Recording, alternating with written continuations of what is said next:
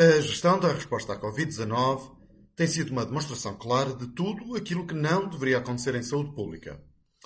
Uma sociedade que durante meses a fio dedica por inteira a sua atenção a um único vírus é de facto uma sociedade doente. Um país que ignora os efeitos altamente negativos das medidas tomadas pelo governo é, na verdade, um país com uma infecção grave. A boa gestão de saúde pública é aquela que dedica atenção às várias doenças e inúmeras circunstâncias que apresentam perigos para a vida e bem-estar das pessoas.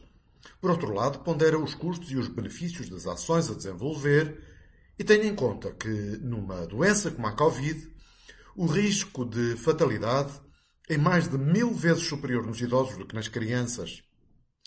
Por muito que repitam a ideia, é uma mentira grosseira que seja possível eliminar o vírus da comunidade e uma ilusão desonesta que possamos algum dia viver sem riscos.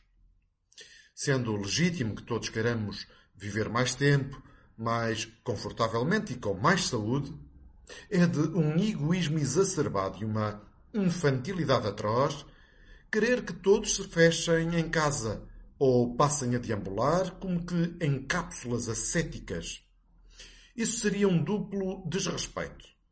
Desrespeito pelas gerações anteriores que, em liberdade, correram alguns riscos de infecção, mas com isso criaram na sociedade imunidade a muitas doenças. E desrespeito pelas gerações futuras, porque o nosso egoísmo de querer evitar a todo custo a exposição a patogénios de uma doença com 99,9% de taxa de sobrevivência fará com que as defesas dos nossos filhos e netos venham a ser mais débeis. E convém também referir que este hedonismo é típico de gente abastada ou de quem tem rendimento direto ou indiretamente garantido pelo Estado. Estes têm um custo de oportunidade significativamente mais baixo para defender restrições acrescidas e daí que permitam a destruição massiva que os governos impõem à economia. E, paradoxalmente, reclamem que, para sairmos da calamidade em que estamos a mergulhar, só a ajuda do Estado nos poderá valer. Infelizmente, é dominante este nível de alucinação. Mas o Natal está mesmo à porta e dá-nos um novo momento para refletir e, a partir do nascimento de Jesus, nos lembrarmos que o conforto material não satisfaz de forma plena a nossa existência nem a nossa alma.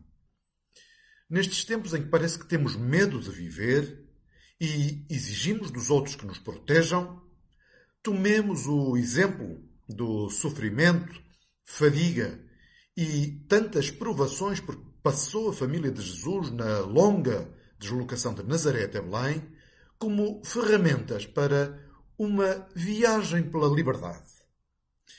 Para os crentes, trata-se da celebração do nascimento do Salvador.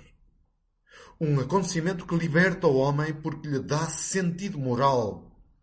Ou seja, dá liberdade a cada um de nós de escolher o seu caminho de vida, optando entre se subjugar voluntariamente à servidão por outros homens ou escolher uma trajetória conforme a sua consciência e fé em Deus. Por isso, a escolha é sua.